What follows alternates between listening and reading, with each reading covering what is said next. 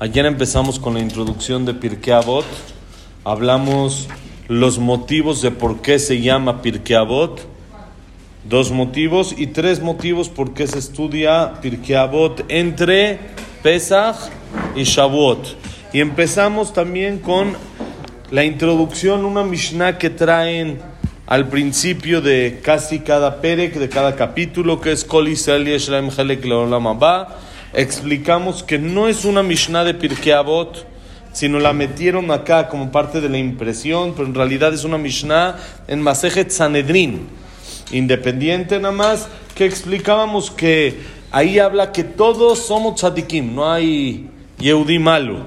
Todos adentro en el corazón tenemos la chispa de acercarnos a Dios y por lo tanto es como un pre, como una introducción para Pirkei Avot para que la persona pueda cumplir los consejos que se le dan entre él, amén, entre él y su compañero para que sea más sencillo el poderlos cumplir. Entonces nos dice en Pirkei Avot, sábete, todos son tzadijim, no digas este, no, este es malo. Es más difícil respetar a alguien cuando uno lo cree malo. Cuando uno lo sabe que es bueno, entonces lo respeta más sencillo. Entonces por eso empezamos con eso. Ahora, la primer Mishnah, vamos a empezar hoy Perekalef, Mishnalef, el primer capítulo, primer Mishnah dice así. Moshe kibel Torah misinai un sarali Yoshua. Yoshua lizkenim, uzkenim le nevim, un nevim mesaru al anshe knesset agdola. Esta Mishnah es una base en todo el judaísmo. El Rambam Maimónides, en su introducción, tiene un libro que se llama Yada Hazaká, que es la obra maestra del Rambam, que es en el que trae todas las alajot de toda la Torah. El Shulchan Aruch, ustedes saben que es el libro de código de leyes judías que los sefaradim nos guiamos por ella, Moti. Los ashkenazim tienen a, al Ramá, Ramó como ashkenazim, Ramó el Ramó como Ashkenazim, pero nomás son acotaciones. Ya tiene, sí, sí, ya está, ya, ya lo hicimos más, ya lo, ya lo acercamos un poquito más, ya, ya hablamos con él para que se acerque, que haga teshuva y eso y ya está, sí, sí lo hizo. Pero ¿qué, qué pasa, nomás por no desviar, qué pasa cuando él tiene, o nosotros tenemos unas obligaciones y ellos otras? Las debe de cumplir las dos si es que viene acá. ¿sí? Claro. Cada quien, si él, si él hacía todo como sefaradí, una persona que hace todo como sefaradí puede hacer, aunque él nació como ashkenazí, puede cambiar a hacer todo como sefaradí. Pero puede mejorar. Pero no puede decir. Así dicen que el Arizal era ashkenazí y rezaba como sefaradí. Porque él ente- así, dicen, así decimos los sefaradí, los ashkenazí dicen al revés. Que era sefaradí y rezaba como ashkenazí. Cada quien tenía los dos templos. Uno se iba ahí a Tzfat, tiene el sefaradí y el, y el, y el ashkenazí. Entonces por eso ahí hay versiones. Pero el Rambam Maimónides en su introducción a su libro en el que engloba todas las alajotas, ¿cómo les llegamos a esto? El Shulchan Aruch tiene un código de leyes, pero son leyes que únicamente aplican hoy en día. Por ejemplo, el Shulchan Aruch no escribió nada de korbanot, de sacrificios. Porque esos son del Betamigdash, hoy no hay, no escribió. No escribió nada de pureza e impureza. Porque hoy en día igual no aplica todo eso. Nada más escribió en la parte de las alajot de los Koanim, sus alajot de los Koanim. Pero no para la gente lo que es pureza e impureza, lo que es terumá, lo que es las donaciones que se hacían a los Koanim, jalá, todo eso. No escribió las alajot más que lo que aplica hoy en día, de forma directa. El Rambam escribió de todo. Es algo, algo impresionante. Ese libro es algo. engloba todas las alajot de toda la Torah con una profundidad tremenda, tremenda. Tiene libros y libros y libros de comentarios para intentar entender lo que quiso el Rambam o de dónde lo sacó, cuál es su fuente, cuál es su raíz, de dónde, de dónde es, porque el Rambam no escribe más que así es, punto. No escribe el motivo, no escribe nada, son 14 libros de solamente lo que se hace, alajot tajantes. Y no escribe ni siquiera de qué Gemara la sacó, de cuál Mishnah, de cuál. Entonces hay un montón de comentarios que intentan deducir de dónde el Rambam sacó todo esto. Eso no manejaba pie de páginas. No, no había todo eso, no había antes, entonces era mucho más complicado. Y hasta hoy en día hay jajamim que escriben libros sobre el Rambam, es una obra increíble. En la introducción, el Rambam dice que la base de todo el judaísmo es la transmisión de generación a generación. Ahorita que viene Pesach, tenemos la mitzvah de Bigatá Levinja, contarle a nuestros hijos, transmitir, decirles la salida de Egipto, explicarles que tengan, como se dice, se como se dice acá, que se pongan la camiseta, bonito día, se pongan la camiseta y que sepan de dónde vienen, qué son, cuál es nuestra historia, cuáles son nuestras raíces, nuestra base. Dice el Rambam, eso es la base de la Torah. Nosotros tenemos que entender que no es hoy o hace 10 años o hace 20 años un jajam se paró e inventó un alajá. No hay eso, todo tiene que estar basado hasta Moshe Rabbeinu hasta la entrega de la Torah y todo tiene que estar basado ahí. No hay nada que se pueda hoy en día inventar, llamémoslo así. que hablamos varias veces, ¿te acuerdas? El tema de los pupilentes, por ejemplo. Es algo relativamente nuevo, no existía en el tiempo de antes. Ahora hay varias alajot de los pupilentes. Hay alajot sobre Shabbat, hay, diferentes alajot, que si se puede, que no se puede, hay alajot de todo. Ahora, ¿de dónde lo van a sacar? Si esto no existía antes, uno busca en la Gemara, no va a encontrar pupilentes. Porque no había, no existía. Entonces se tienen, exactamente, se tienen que basar en la transmisión y comparar algo que existía en ese entonces, algo de hoy en día, para poder deducir cómo sería la alhaja aplicada hoy en día. Pero no hay nada nuevo, todo tiene que tener la base desde Moshe Ramenu. Y eso es la transmisión, es lo que nos ha mantenido como pueblo que es lo que nosotros sabemos generación tras generación se pasó. Moshe, Yoshua, se pasó generación a generación. No es algo que hoy en día uno se paró e inventó. No existe eso entre nosotros. Entre nosotros todo tiene que tener base y fundamento hasta Moshe Rambenu. Hay diferentes maneras de pensar y de ahí suele hay veces mahloket, lo que es discusión, Bechamay, Betilel, Jajamim, ¿sí? por diferentes maneras de pensar, cómo comparar cosas, pero la base Dice el Rambam, y ahí el Rambam me explica todas las generaciones cómo fueron hasta él. Quiere decir, él dice, Moshe pasó a este, pasó a este, pasó al otro. Dice los jajamim que fueron pasando. Esto una lista de todos los jajamim hasta la llegada de los Rishonim, que es hace aproximadamente 900 años, que es la época del Rambam, Maimonides, todos los jajamim que eh, eh, formaron parte de esta cadena en la transmisión. Entonces la Mishnah en Pirkei empieza con eso. Y dice, Moshe recibió la Torah en Arsinai. De ahí empezó todo, ahí nos formamos como pueblo. Antes salimos de Egipto, teníamos pueblo, pero no teníamos Leabdil, Leabdil una constitución. No teníamos reglas, sino como se iba presentando la situación en el desierto, así es como uno iba manejándose, así es como uno se comportaba, según como Moshe Rabbeinu decía. Pero no había una regla de todo exacto cómo hacer, hasta que Moshe recibió la Torah de Arsinai y nos dieron un manual. Tenemos manual así como cuando uno compra una, eh, una tele, ¿no? Que tiene un manual así. Luego uno compra una lavadora, el manual crece. Uno compra un coche, le dan un libro. Así de manual hoy en día todos son digitales, ya no creo que ya ni libritos dan, ya no les alcanza para imprimir porque ya están muy baratos los coches, entonces ya no vayan a gastar en imprimir el librito, entonces todo digital hacen todo digital. Si hoy en día hay que cuidar el papel, el medio ambiente, lo único que no hay que cuidar es el dinero. Todo lo demás hay que cuidarlo, Baruch Hashem. Entonces ya, eso es así, o cuando uno compra un coche, un manual así, cuando uno compra un cuerpo, cuando uno se hace ser humano, o sea, tiene, llega, llega vida al mundo, ¿qué hay que hacer? Pues un manual enorme. Para saber cómo se tiene que comportar unos 120 años acá. ¿Qué es eso? La Torah. La Torah es un manual de vida. Así como hay manual de la abdit, de la lavadora, de la televisión, de un manual de hasta el MAIM, este tiene, aquí está, está el código QR, que uno descarga ahí la, el manual y descarga cómo funciona y todo el sistema. Entonces igual la vida tiene que tener un manual. La vida no es, órale, ahí te echa al mundo y éntrale, a ver qué pasa. No, tiene un manual que es la Torah. Ese, ese, esa Torah, ese manual, lo recibió Moshe desde Ar Sinai. Sin miedo. Dices que No. El Maimónides escribió un libro de Alajot parecido al Shulchan Aruch. Mucho antes, 400, 500 años antes. ¿Qué hacían? Tenía uno que sentarse a estudiar la Gemara y de ahí el deducir las Alajot.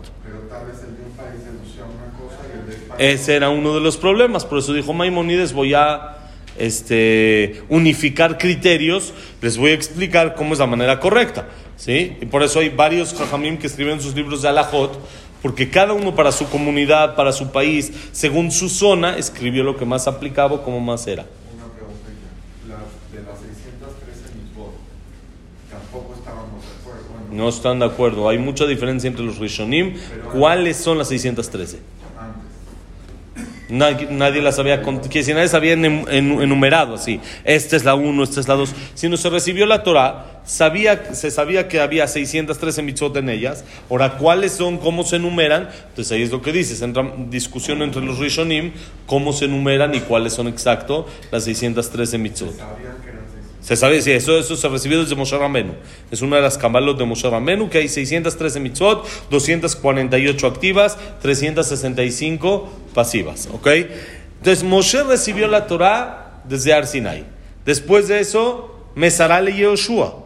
Él se la transmitió a Yoshua, que es el siguiente dirigente del pueblo de Israel. Yoshua se la transmitió a los 70 ancianos que tenía el pueblo como fijos como consejeros, llamémoslo así, que siempre había en Am Israel 70 ancianos en relación, aludiendo a, los a las 70 naciones del mundo. Entonces hay 70 ancianos del pueblo de Israel y estos 70 ancianos del pueblo de Israel son los siguientes dirigentes. Entonces Yoshua se la transmitió a los ancianos, los ancianos se la transmitieron a los profetas, que es todo lo que nosotros encontramos, los libros de Nebim, Shemuel, todo lo que es Melahim, Irmia, Yeshayá, todo eso lo que es profetas. En los libros dentro del Tanaj hay una parte que es profetas. Ellos recibieron la Torah desde los ancianos y los profetas lo transmitieron a Anshek Neset Agdolá. Anshek Neset son el gran tribunal rabínico que fungía en el Bet Migdash como jueces,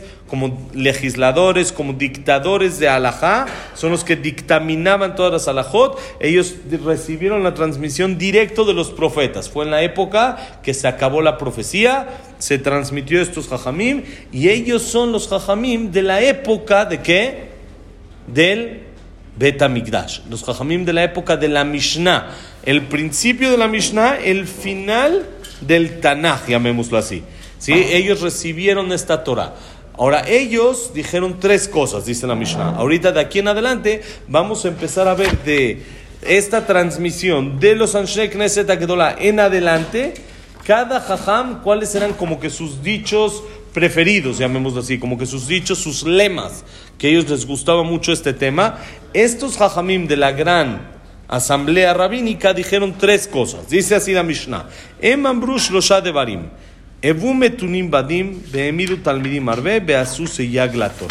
Hay tres cosas que ellos dijeron. Número uno, sean pacientes en el juicio. Cuando van a dictaminar algo, díganle a la gente, déjenme pensar, déjenme revisar. No hay ninguna obligación de contestar de manera instantánea e inmediata. Aunque ya le llegó a la persona una pregunta muy parecida en ese mismo tema. Ellos eran del tribunal. Entonces ya muchas veces llegaba la misma pregunta dos, tres veces. Dice la Mishnah, de todos modos, analicen cada pregunta con todos sus detalles. No digan, ya llegó esta pregunta, ya la contestamos automática. No, hay un detallito que puede cambiar en la pregunta, que eso cambia toda la, todo el dictamen y todo como debe de ser. Por eso, Evum Metunim, sean pacientes al juzgado. Esto aplica para los jueces. Nosotros aparentemente no somos jueces. Entonces, ¿qué quiere aquí decirnos la Mishnah? La respuesta es que sí somos jueces. Juzgamos a los demás sin pensar y sin analizar y yo veo algo que el otro hizo y lo tachan automáticamente. Automático lo tacho. Dicen Jajamim, calma, piensa todo el contexto, no sabes por qué él hizo así. Saben de que en Tisha nosotros decimos que no hay que saludar. Estamos como de luto. Entonces en Tisha no se saluda. Si alguien lo saluda a uno, le regresa el saludo, pero no con una sonrisa, no. buenos días, buenos días, por respeto. Pero no, uno no debe de saludar en Tisha. Uno llega al Knis, se sienta en su esquinita, reza esto, se para. No es un día de saludo, es un día de luto. Ahora, dicen Jajamim de que muchas veces uno pasó junto a alguien y no lo saludó. No lo saludo, entonces uno empieza a juzgar. Seguro está enojado conmigo, seguro me hizo esto, seguro está tramando esto, está planeando el otro. Dicen, Jajamim, tranquilo, no sabes qué Tisha B'Av está pasando. Tú no sabes sus sufrimientos, su luto que él tiene por dentro. ¿Quién sabe? Que, ojalá que siempre sea por cosas buenas que uno está distraído. Pero muchas veces la gente está en su mundo y está pensando en sus problemas y en sus detalles. Y no es que no te saludó por malo, sino simplemente su cabeza está en otro lugar, no se dio cuenta. No lo...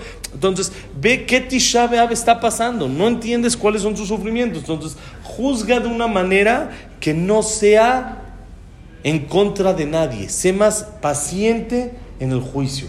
Analiza las cosas. No digas directo o no pienses directo mal de la otra persona. Jajamim dice normalmente, porque hay que juzgar para bien, porque normalmente el juzgar para bien es lo correcto, así es.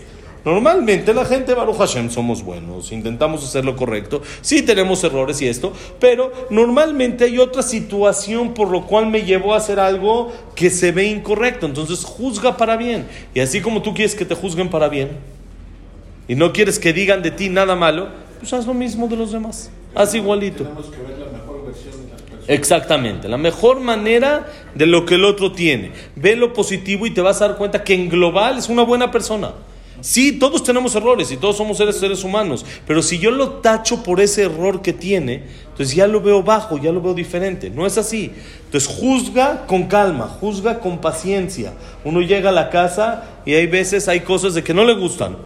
De la esposa, de los hijos, raro, ¿no? Pero hay veces puede, puede llegar a pasar algún error, algo así. Y uno no sabe el día que tuvo la señora, el tema que tuvieron los niños en la escuela. No, no tiene idea de por qué está la situación así, que no le gustó a él eso que está, pero puede haber mil factores que provocaron esa situación. No juzgues. ¿Para qué vas a juzgar? No tienes noción, así como cuando uno tiene un día malo, lo único que quieres, ya, déjame tranquilo, no, hoy, hoy no tengo cuento o cabeza para tu muchacha, hoy no me platiques las siete historias que tuviste con la muchacha. Y veces también la señora tiene esos temas, y a veces también los niños tienen esos temas, y todo mundo puede tener eso. Entonces, Ebu Metunim Badin, sean calmados al juzgar, al pensar de otro, háganlo con calma, con tranquilidad, no con directo. Veo eh, ¿cómo se dice? Veo y este, eh, digo directo lo que es el otro, digo, dictamino cómo está el otro y veo que está mal y se acabó. Sino con calma, con paciencia. Ese es uno. Dos dice, Emidu Talmidim Arbe. Tengan muchos alumnos. Bonito día, todo lo bueno. Emidu Talmidim Arbe. Tengan muchos alumnos. ¿Qué quiere decir? Es bueno que la persona, ya, bonito día, todo lo bueno es bueno que la persona busque transmitir lo que él sabe. Cuando hay algo que la persona disfruta, tiene placer de eso, ¿cómo quiere que sus cercanos también pudieran disfrutar de algo así, no? Hay, eh, no sé, una heladería rica que salió, que es nueva, que esto, uno fue y la verdad, fabuloso, increíble. ¿Qué hace? Le habla a su hermano, le habla a su primo. Esta, esta está muy buena. ¿Por qué? No, no tengo inversiones en esa heladería ni nada, pero así como yo lo disfrute, me gusta que los demás también lo disfruten. Pues para eso es. Qué bueno que la gente disfrute. Cuando alguien tiene un aprendizaje, alguna enseñanza, algo espiritual que él también disfruta, contágiaselo a los demás. Intenta que los demás también disfruten. Hay gente que no tiene el zehut de venir al CNIS si o vienen muy de vez en cuando, una vez al año, hay gente que les dices acabando Kippur, le va, nos vemos el año que entra Besat Hashem, menos 10 días, en Rosh Hashanah. No tienen el zehut, jazitos, no, no, no es por malos, no es, es su sistema de vida, es su de esto. Intenta lo que venga cada seis meses. Que disfrute de lo que es aquí, que disfrute lo que es el CNIS, que disfrute lo que es la cercanía a Dios. Eso es tener alumnos. Aunque uno puede decir, yo no soy jajam, yo no soy maestro, no enseño, no nada, pero cuando uno contagia a los demás de lo que él disfruta, entonces se llama Emidu Talmidim Arbe. Tengan muchos alumnos. Intenta contagiar a mucha gente de lo positivo. Y tres, Veasus Seyag la Torah. Hicieron bardas a la Torah. Nosotros sabemos que la Torah, como explicamos, es un manual de vida. Y es una manera de cómo uno se debe de comportar. Una de las reglas que hay en cualquier edificio, en cualquier azotea, es no acercarse hasta la orilla, porque Barminan, entre más alto, pues más duro es el golpe y más eh, duele un poquito más, ¿no? Entonces, entre más alto es el lugar, más cuidado hay que tener para no caer. La Torah es lo más alto que existe. La Torah es todo santidad, como hemos hablado. La Torah es Kadosh, Kadosh, Kadosh. Es lo más elevado que existe, como dijimos el viernes. Y ahora, es lo que le hace a la persona subir. Dijeron Jajamim, para que la persona no vaya a caer, vamos a poner una regla, un barandal a la azotea para que aún el que se acerque no se vaya a caer. Entonces ellos quisieron bardas, todo eso que nosotros vemos, prohibiciones de Jajamim, que nos dijeron, no, no toques la pluma en Shambat. Pero la Torah no me prohibió tocarla, moverla más bien, tocarla no estaba prohibido, moverla. No muevas la pluma, ¿por qué? Porque dijeron Jajamim, hoy la mueves, mañana la vuelves a mover, te acostumbras y firmas un cheque así, bueno, luego mañana haces oh, eh, una, una lista y de tus pendientes o esto y se le va a la persona. Entonces Jajamim hicieron una barda para no caer. ¿Por qué? Porque la Torah es muy importante, la Torah es lo más elevado que tenemos y tenemos que intentar alejarnos lo más posible de caer en cosas que la Torah nos dijo que tengamos cuidado de ellas. Por eso, la tercera cosa que dijeron en Sheikh Neset es haz bardas. Y las bardas, eso como dijimos, eso es para ellos, nosotros qué?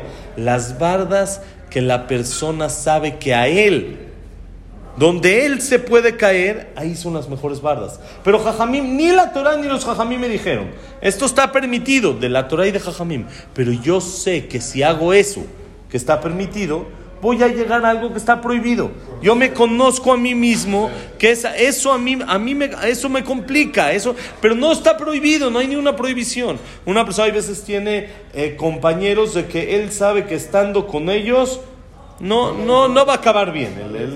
sí, sí, no va. Ahora, no está prohibido. La Torah no escribió, no te juntes con eh, fulanito, menganito.